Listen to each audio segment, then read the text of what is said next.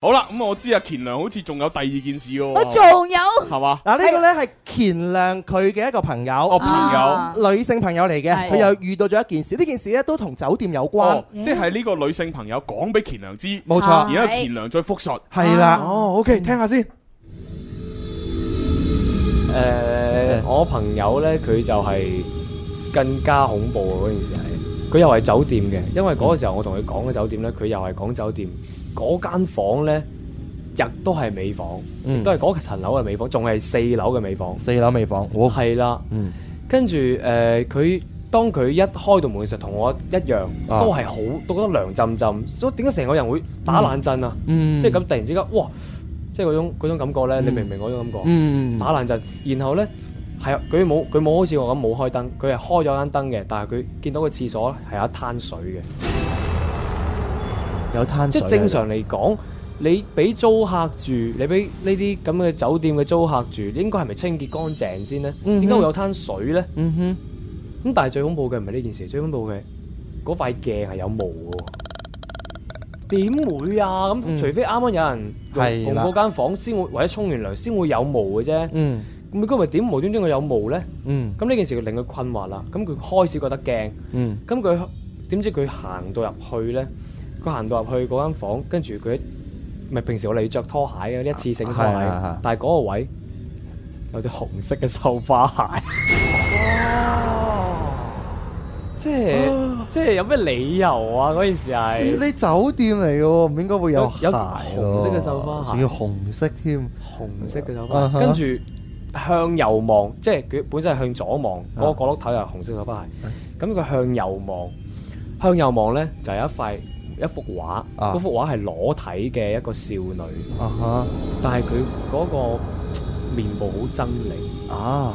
好狰獰，佢就覺得好恐怖。哎呀，所以呢件事之後咧，佢佢就覺得。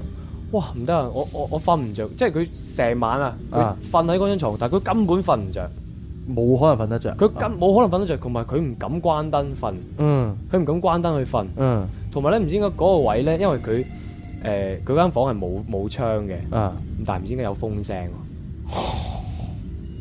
即係哦會唔會通空嗱調通常美房都係冇冇冇冇冇窗噶嘛，啊哈通常都係冇窗嘅。啊哈咁可能平啲啩，佢貪平，嗯咁就冇冇窗，但係點解會有風聲？呼咁樣佢就覺得哇好得人驚，所以但佢係女仔嚟喎，你諗仲下，仲女仔嚟㗎，佢係女仔嚟㗎啊佢哈啊！佢我我諗佢嗰晚，佢嗰晚成晚冇瞓，就真係成晚冇瞓。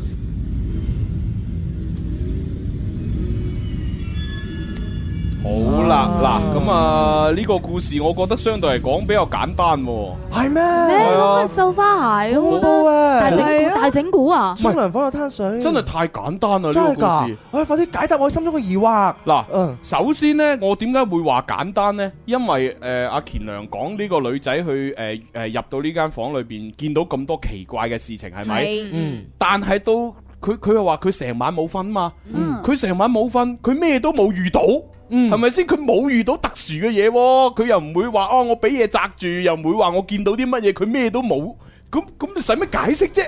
哦，係咪先如？果你咁講，真係根喎，本係冇遇到靈異事件啊嘛，佢我根本冇發生喺佢身上添係喎啊，。佢只不過係見到呢間房同其他房有唔同嘅地方，然之後自己好驚。啊嗯啊成日都擺設好奇怪，嚇佢驚到成晚瞓唔着，但係佢成晚都冇事喎，係咪哦先？所以其實係唔需要解釋嘅你喎好。似又係喎，係啊係啊係啊，哦係嗱，喎但係但係我哋都要用抱住科學嘅精神去去去諗一諗，誒，既然佢雖然冇遇到靈異事件啫，但係點解間房會咁呢？點解間房因為有首先水咧沖涼房就有兩個疑惑啊，係有灘水，係啦，玻璃有塊有霧有霧吓，跟哦住有繡花鞋，啊跟住呢，有有一幅誒裸體嘅少女少女嘅猙獰相，個面目好猙獰。嗯咁我想就酒店擺㗎啦，冇解㗎啦呢冇錯個。嗱，其實我覺得咧，即係要解釋呢啲一系列咁誒錯綜複雜、咁咁咁咁神奇嘅事情咧，嗯其實咧關鍵所在就係嗰幅畫，誒，嗯絕對係呢幅畫。嗱，單從呢一幅喺喺喺間房裏邊竟然掛咗一幅咁樣嘅畫，你就知道佢入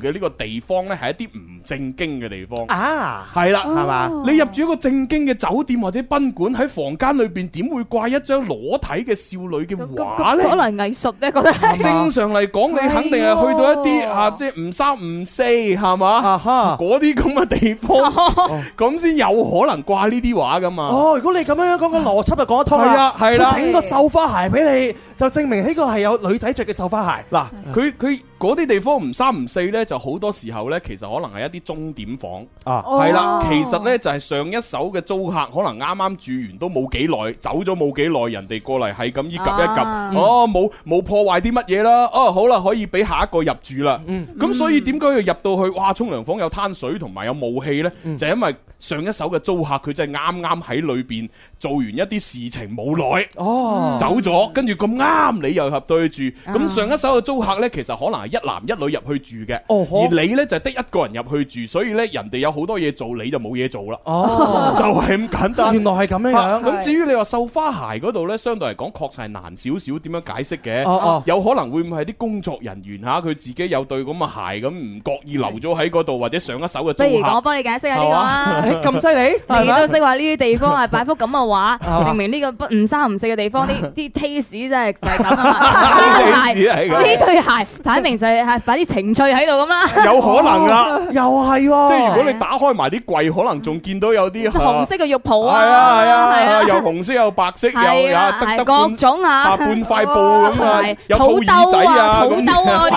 啊，而家最犀利嘅打個肚胎，睇佢跌張卡片落嚟 嘅話，佢有個電話號碼，叫你去打。係啊啊，小弟不才，其實我可以解釋得到㗎。係咧，我我自己都住到過咧，雖然佢唔係唔三唔四，但係佢嘅檔次比較低下嘅係啊佢嘅旅館招待所。嗯嗰旅館招待所咧，我自己係見過一個全過程嘅，係因為嗰啲租客嘅話咧，佢上一個租客同下一個租客咧，佢誒連得好密。係啊係啊，所以係個啊工作人員咧，佢清潔咧就必須就要打開個沖涼房，用嗰個沙發定花灑咧，嗯哦就喺度沖打化化身，沖沖周圍嗰啲嘢。係啦係啦，沖完之後佢冇時間俾佢抹乾淨嗰啲冇錯嗰啲地方，係會有灘水，同埋你用熱水沖嘅話，肯定就會有霧嘅。係咯，同埋工作人員嘅話，通常佢哋都冇乜手尾，係係佢一係咧就留低件衫，一係留低對鞋，喺喺個酒店嗰度真係唔出奇嘅。冇錯，如果你咁啱又住正喺嗰間酒店嘅話，你就咪哦係哦自己咪捉蟲我咯。同你講啊，係咯我試過去嗰間酒店啊，跟住打開沖涼房門後面掛住條 男人啊紅色底褲添啊，上一手租客唔記得上一攞，手好 明顯係啊係啊係啊。咁好，係啊，咁啊，同埋最後一 個辟邪要咧。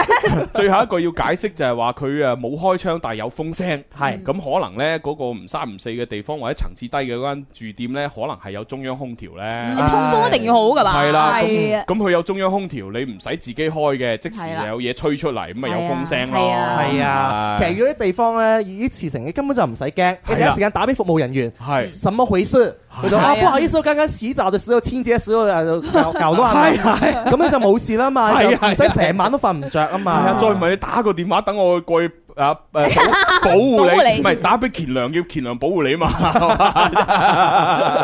係誒誒，哇咁快啊，早去廣告。誒係喎咁我哋阿 Bingo 嗰個又播唔到咯喎。聽聽日播咯，聽哦日中唯完先。係啦，唯有聽日啦。係啊，啊仲有其他嘅古仔啊嘅，同埋都歡迎大家咧誒，歡迎投稿係嘅。啊，係啊你遇到咗啲乜嘢靈異嘅經歷又解釋唔到，發俾我哋。係咪係係係咁啊，郵箱咧就係九九三 at isorange.com，嗯啊可以發文字，可以錄音，可以拍視頻咁樣發過嚟都得嘅。係啦，係嗯嗯哇，咁啊，今日就一連啊解釋咗兩件事喎，開嚇，心係啊啊！搞掂晒啦，係啊咁啊啊，今儘量唔使閉翳啦。